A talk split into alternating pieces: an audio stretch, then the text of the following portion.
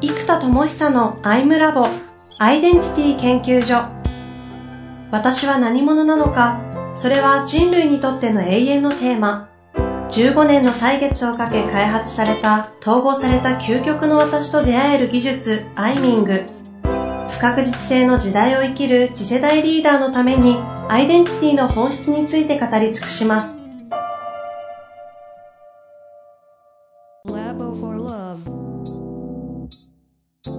こんにちは、遠藤和樹です。生田智久のアイムラボアイデンティティ研究所。生田さんよろしくお願いいたします。はい、えー、よろしくお願いいたします。さあ、今月の第3回目ということでいきたいと思いますが、はい、少し前回から振り返っていこうと思うんですけども、うん、生田さんの要約でいきますか？あの、まあ、フォーカスですよね、冒頭は。そうです。もう、ウォーレン・バフェットもビル・ゲイツもとにかくフォーカスだと。じゃあ何にフォーカスすべきか。まあずっとアイデンタリーなことやってるんで、アイデンティティにフォーカスってのはここではもう常識になっちゃってるんで、うん、それはもう当たり前ですと。うん、で、で、特に物事うまくいく、つまりビジネスとしてうまくいくためには、カスタマーのフォーカスなんですよ。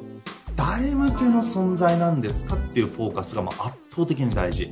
で、えー、僕の場合は、まあ、経営者になるかなと思ったら実はポテンシャルラバーだと。うん、可能性を愛さんとする人たちがもうメインターゲットだっていうもうスイートカスタマー、もうスイートスポットに当たるようなカスタマーですよと。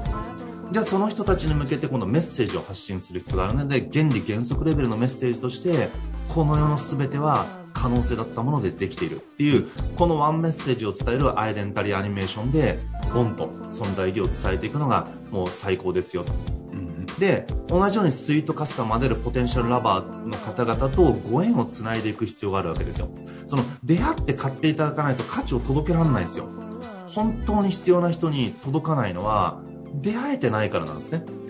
で、この共鳴者となる、えー、ポテンシャルラバーな人たちと可能性を愛してしまっている。もうそしてそれは人類みんななんですけども、うん、その人たちとどう出会うかっていう時に、今日やっていくのは、いつもあなたはここにいますよねっていう発信者側がここにいれば出会えますよっていう場所が必要なんですよ。ほうほうほう出雲大社とか逃げないじゃないですか。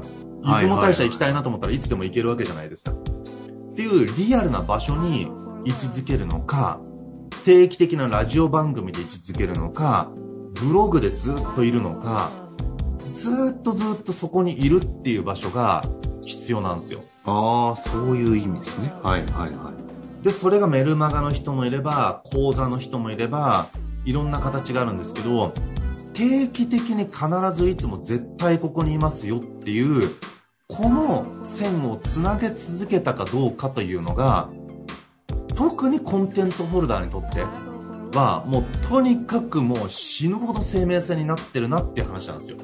ああ。この原理原則に基づいたこのそれに共感共鳴する出会いが必ずここに行けばあるよというその場を作ってるかどうかそれがまあなんか皆さんみたいな方で言うとコンテンあコンテンツホルダーにとっては特に特に。配信とかになってくると。特にそうコンテンツになる例えばどこに行けばその人のコンテンツに出会えるのかってことなんですよ。ああでそれが理想は10年間ずっと変わらず続けていること。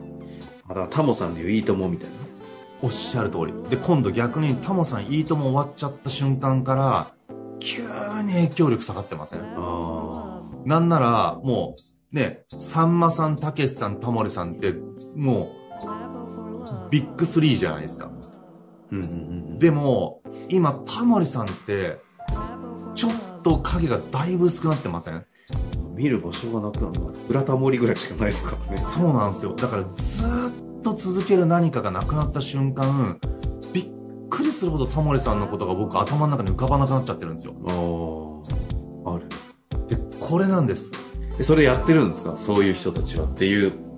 そう。で伸びてる人たちは必ず例えばサザンが絶対に毎年ここでコンサートやるとかああそういうことね。あのね、なんかミスチルとかいろんな人たちが、どんなに売れても、最初のライブハウスで、なんかたった100人とかたった50人しか入れないのにずーっとライブを毎年続けているとか、はいはいはいはい。その、結局太い軸と細い線っていう発想、細い糸って発想で今出来上がってきたんですけど、太い軸と細い糸。そう。で、この太い軸っていうのはずっとやってるんですよ、僕も。ど真ん中。究極の軸。でも、細い糸がもしかすると時に非生産的に見えたり、うんやんなくてもよくねってなったり、今もっと大きい案件があるから忙しいからやめちゃえってなっちゃいがちな場所なんですよ。はいはいはいはい。で、これが初心に帰るときに大事な場所で、これですね、あの、実はね。これ僕がずっと開発支援している、あのもう、もうすっごい才能だなと思ってる方がいらっしゃって、はいあの、はい椎原隆さんって方なんおですけど、お、名前出してもらえそうなんまですよ。もう、はいはいもうぜひあの YouTube とか本もあるんで、ぜひ皆さん買っていただいたら YouTube 見ていただきたいんですけど、まあ、すごい才能なんですよ、この方が。で、その方のコンテンツ開発今、集大成作ろうってことで一緒にずーっと作ってるんですよ。で、今、こう、構造が出来上がってきてて、まあ、うんむちゃくちゃ楽しいんですよ、毎週、毎週。で、その方の天才性がやっぱり継続力なんですね。で、話を聞いて、なんで極限、もう究極削ったら、究極の価値ってなんだってやっていくと、その人やっぱ継続力なんですよ。うんうんで、ただただもう今、えっと、なんか6年間ぐらい1日も欠かさずメルマガ書いてるんですって。うん。毎日？毎日。1日も欠かさずですよ。旅行に行ってようかよなんだろうがもう関係なく。すごくないですか？うんうんうん。やばいなと思って、いや、だからその、できないってって話じゃないですか、なかなか。で、3、4年前ぐらいからなんかブログも始めたらしくって、それも始めてから1日も欠かさずに、だから3、4年前からブログとメルマガを必ず毎日絶対出してるんですよ。へえ。やばくないですか？へえ。やばい。なかなかできなくないですか？やばい。もうすごすぎると思って、しかもやり続けてるから言葉運びとかメッセージとか刺さり方もすごいお上手なんですよ。うんうんうんうん。でこんなにコンテンツにシビアな僕が結構メルマガ読んじゃうんですよ、その椎原さんい。やーすごい素敵なメルマガが書かれますよね。すごいんですよ。でも完全なる等身大。で、僕がいつも言ってる絶対領域なんだ。絶対体現領域。もう絶対的に体現してること以外をコンテンツにしても、人のふんどしで勝負しても無理だし、他人の土俵で相撲取っても勝てないみたいな話で、うん。まあちょっとふんどしと土俵と、土俵の方はなんか僕のイメージなんですけど、あの、体現してないことみんなやるんですよ。セールスが苦手な人がなんかセールスコーチングとか始めて、いやだから、本当にあなたがセールス体現者としてやりきってますかって全然やってなかったりするんですよ。その、やってないことで勝負したらそれむずくないですかってことなんですよ。うんうん僕が今からバイオリニスト集めてバイオリンコーチングとか始めるのと一緒じゃないですか。そんなのですか、バイオリンコーチ。超むずいっすよ、僕。バイオリンやったことないんだから。できそうだけどね。ちょっうんできなくい。ないけど、できなくないけど、それで成功しろって言ったら超絶むずいっすよ。だってやってないんだもん。それはマーケティング力とかビジネス力とか総動員すればできると思いますよ。そこのポテンシャルをちょっと愛したくなりますけど。そう。でもそれは、どんだけ自分の才能と周りの才能を掛け合わせて総動員してやっと普通のビジネスが作れるかどうかですよ。あバイオリニスト相手に勝勝負したら。ーうんでも僕は子供の時から自我マックスで、いつでも浮いてる自我の塊な人間だから、アイデンティティ、それを自我の昇華された真我っていうところの自分軸とかアイデンティティで勝負したら、そりゃ子供の時から自我マックス自分勝手に生きてる人間だから異常に強いですよ。もうそんなの。僕以上に自我マックス生きてるそんないますかね？みたいな。そりゃ圧倒的異常体現領域ですよ。自我曲げて生きたことなんかねあるっけ？みたいな。曲げられなくてどこでも浮いてきてますけど何かみたいな。そりゃ自我に生きさせたらね、なかなかいない。に生きさせたら。だから異常体現領域だから異常に強いんですよ。はいはいはいはい。だからみんな絶対そこでやった方がいいんです。だからエッセンシャルな、もうコアでやった方が絶対いいのに、売れそうなこととか、うん。もう海外産のなんとかコンテンツが有名だからそれのライセンス取ってなんとかなってみたりとか、うん。いいんですけど、本当に本当に体現者ですかっていう、絶対的に体現してますかと。そのコンテンツを。本当に著者のレベルじゃないにせよ、もう、たかだか1000日、2000日なんていうレベルやったぐらいでは、体現領域だとちっちゃいんですよ。うん。うん。もうそれすらもやってないのに体現者って言えてないのにやってもこれは無理ですよってことは、まあちょっとそっちの話僕盛り上がっちゃった ので、ちょっとちょっと戻りますか。置いとく置いとくまあだからとにかく絶対的体現領域やってると僕はすげえなと思うわけですよ。はいはい。だその椎原さんすっげえんすよ。もうね、絶対的体現領域なんですよ。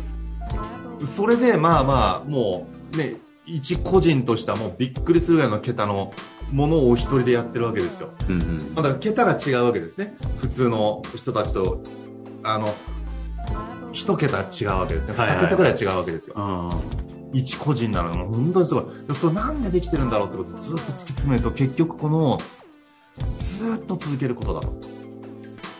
だからね、彼のいそのジーム、その天才性遺伝子ジームと呼んでるんですけども、このジームちょっとまた次回話しますけど、このジームを特定したときに、もう決定的に継続力なんですよ。じゃあなぜ天才的にそれができ続けてしまってるのかっていうことも、今構造化してスクールみたいなの作ってて、うん。あの、まあちょっとぜひ検索してメルマガ登録するとね、それ買えるんでね、うんうん。あの、ぜひやっていただきたいんですけど、あの、で、ここで言語化したのが、細くずっと続けてる糸みたいなやつがあると。で、これをまず服の糸と名付けたんですよ。ちょっとカッコ仮ですけど。服の紙みたいなやつ。はいはい。服の糸。うん。そう。で、この細い糸を、例えば会社がうまくいったとか、何かが成功したっていう理由で辞めちゃうんですね、人って。うん。うん。例えばわかんない。もうずっとトイレ磨きしてましたみたいな。はいはい。でもある時会社が大きくなって社長もさすがにそれやらなくていいっすよって。まあそっか、まあ10年やってきたけど、まあでも確かにそうだよなって。俺やってると逆に示しつかないよなとかいろんな理由で辞めちゃうんですよ。なんか3年後ぐらいからですね、会社の経営傾くとかあるんですよ。あで、あの手この手を入れてビジネスうまくやったり人入れてみたりするんだけど、実は福の糸はトイレ磨きを毎日やってたってことかもしれないですよ。あ。それに確かに、そういう話聞くけど、気づけるか気づけないかも、どれがそうですよね。そう。で、これが結構大きくって、で、例えば僕振り返った時に、そのシアラさんの開発しながら僕も作りながら僕は毎回大感動して、これ、服の糸やばくないですか？まあ、ネーミングとか結構僕はやってる、やったりするんですけど、服の糸やばくないですか？みたいな。でもそのシアラさんの言葉を僕はまとめたりとか一緒に作ってるんですよね。服の糸やばいなと思って、で、じゃあ僕振り返った時に服の糸何だったんだって振り返ったら、うん。実は、その、起業したばっかりの時から毎週木曜日セミナーやってたんですよ。うずーっと10年ぐらい。うーん。しかも500円セミナー。そう。ごめん。ワンコイン。ワンコイン。マジ。学生向けに。だああ。から学生向け NPO やってたんでね。はいはいはい。ずーっと、だから毎週木曜日に、で、各週でゲスト呼んで、えー、で、僕だけでゲストがいて、僕だけゲストがいて。で、ゲストも本当に超絶スーパーの人たち来てもらってやってたんですよ。で、これを、だから結局その12年ぐらいかな ?10 年かなまあまあ10年ちょっとぐらいとかずーっとやってたんですよ。でもこれをちょっとある子の NPO を任したときに、まあ僕の影響力を減らしたいっていうのも含めてね、あのーやっぱほら若いと自分のものに従うじゃないですか。んそれもあって、ちょっと、これ、やめたいですってやめたんです。で、僕も任せてやっていこうと思ったから、やめたんですけど、こっからですね、全部が狂い始めたのが今思えば。うん。つまり、そこで僕は講座をやってたから、僕は各大学で講座をやってたので、そこで、僕が毎週木曜日にセミナーやってるから、生田さんセミナーないんですかって言われたら毎週木曜日やってるよって言うから、で、今週来れないけど来週行きますって言って来てくれたりして、で、そこでリーダーシップの高い子がうちの NPO に入ってっていう流れがあったんですよ。でも今度僕は他の大学とかで講演があっても、えっと、僕が講演する場所はないので、うん。行けますかって、いや、ないんだよねってなっちゃうわけですよ。そうすると、そういうところで来てたリーダーの子たちが NPO に入んなくなってくるんですね。そうそう、学生の子たちが集められる層になってくるんで、そうすると、だんだんだんだんリーダーシップが高い人たちが入ってこなくなるのと、僕の志で成り立ってた組織が、僕の志が通らなくなってくるんですよ。うん。だんだん自分たちが成長したいとか、自分たちが感動しようみたいな組織がなっていっちゃったんですね。うんうんでもこれはそもそも、それをは、それを通じて圧倒的に与えるから自分が育つんだよねってことをやってた組織が、だんだん自分たちの成長のきっかけみたいになっていっちゃったんですよ。はいはいはい。だからひ学生たちの人生が生き生き輝いていくきっかけを作るんだっていう組織から自分たちの成長のきっかけっていう風にだんだんなっていっちゃったんですね。これでもどんどんズレが出てくるんですよ。でもこれ服の糸だった10年毎週やってた500円セミナーをやめたってことが原因だったなと。その時ってあれですよ、毎週100人とか150人来てたんですよ。毎週。あ、そうなんですね。で、僕がどっかで、例えば、もうちょっと大規模にやるってなったら結構300人ぐらい来てたんですね。えー関東とか関西でも。それは半んに3ヶ月に1回ぐらいかな。うんうんうん。で、だから7泊8日の合宿をやったら、まあ、それも全国から300人ぐらい春夏、年に2回ぐらい来てくれてたんですよ。でもこういうのって全部、大きいものをやってたことにつながってたのは全部、あの、毎週木曜日ずーっと10年続けてたワンコインセミナーが、その影響力の源泉。だから本も10万部売れたのはそれなんですよ、結局。うーん、ああ。結局年間何万人もやってるんだけども、毎週来てるやつがいるんですよ。本当に。学生時代4年間もう、お前何回来たみたいなやついるんですよ。150回くらい来ただろみたいなやつが。合宿も全部来るやつがいるんですよ。本当に。本当面白くって。だから本当そういう子たちがいっぱいいてくれたから本もすごく売れたので、今本出しても僕その影響力が続いてないので、そんな10万本も絶対売れないんですよ。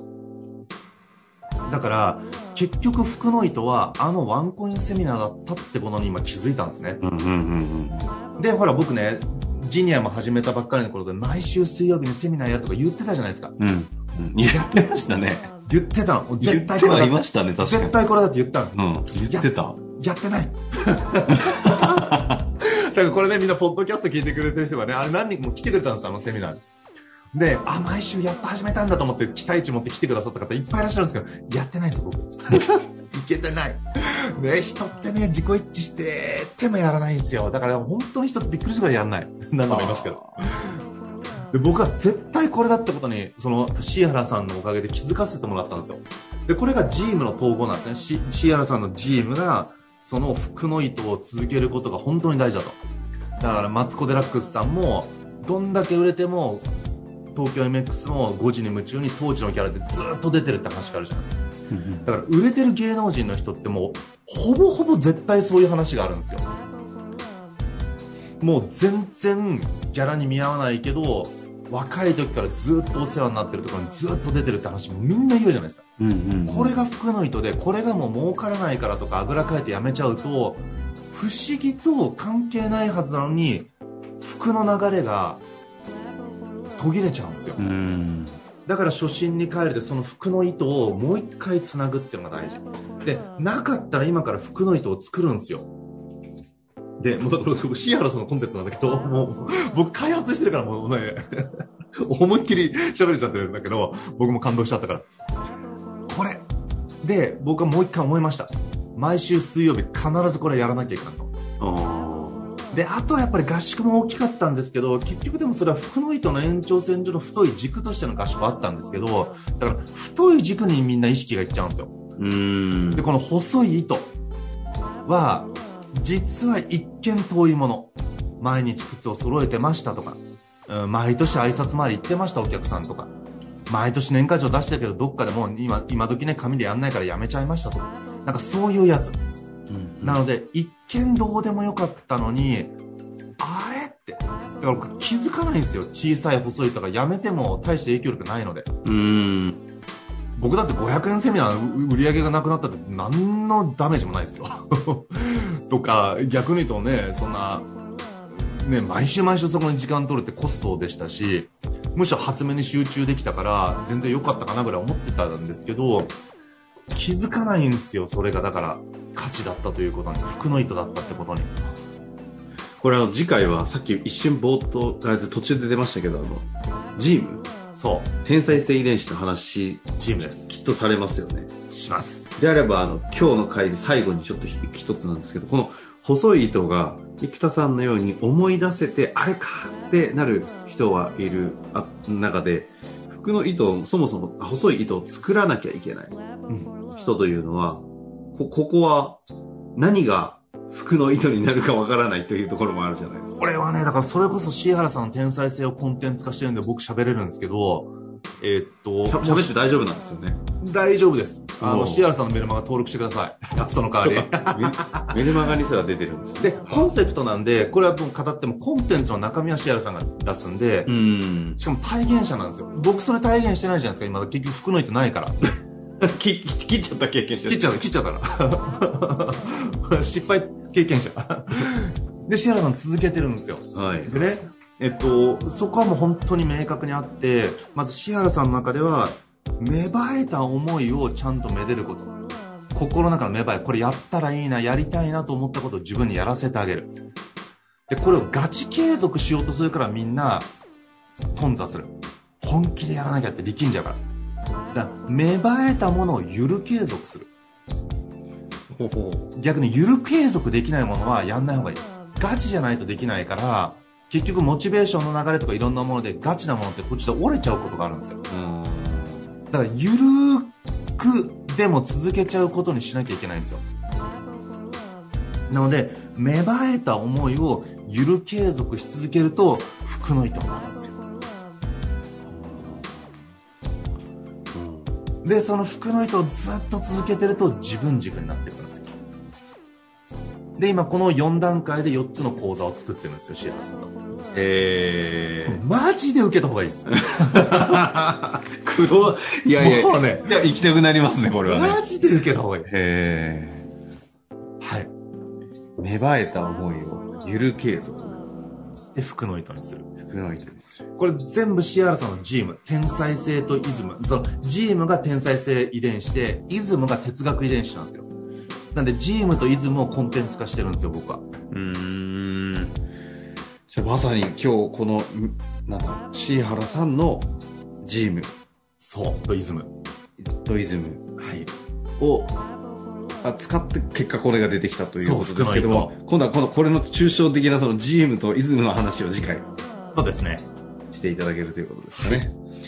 いやー、服の糸、ぜひ、あの、聞いてみます。あの、これあの、セミナーある方はあれですか？シーハラさんのメルマガに登録すれば大丈夫、わかるんですかそうメルマガ登録してるし、そしてね、シアラさんすごいのがね、まあちょっとシアラさんの凄さ話し始めるとちょっと終わんないんであれなんですけど、あのね、変えるのがね、時期が決まってるんですよ。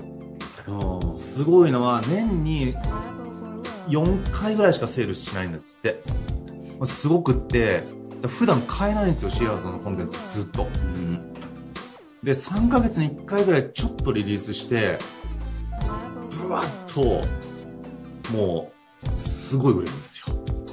へすごいですよ。だからこれもう服の糸の力を本当に皆さん体感できます。で、例えば何名売れましたっていうのを見れば、例えばね、じゃあ、その何万円ぐらいのコンテンツが何、何名、何百名とか1000名とか売れてるのを見ると、え、この3日間のセールスで何千ですかみたいなことが起きてるんですよ。なる。マジで神がかってます。本当に服の糸の力で、そこまでずっとやってる。しかも等身大でど真ん中の絶対体現領域だけをずーっとやってるんですよ。うん。で、YouTube もあるので、その、シアラさんのあり方？エネルギーの等身大っぷりに触れてもらうとですね、すごくゆるく等身大でずっと喋ってらっしゃるんですよ。ほんとすごい。ほんとすごいと思いますよ、本当にね。もうこれ以上聞いてもね、あの、そうわからないと思いますので、まずそメルマガ服の糸に登録していただいて、YouTube 見た方がいい YouTube です。見て。ぜひ、あの、感想をお待ちしております。はい。まあ、というわけで、このところ一旦終わりたいと思います。生田さん、はいありがとうございました。はい、ありがとうございます。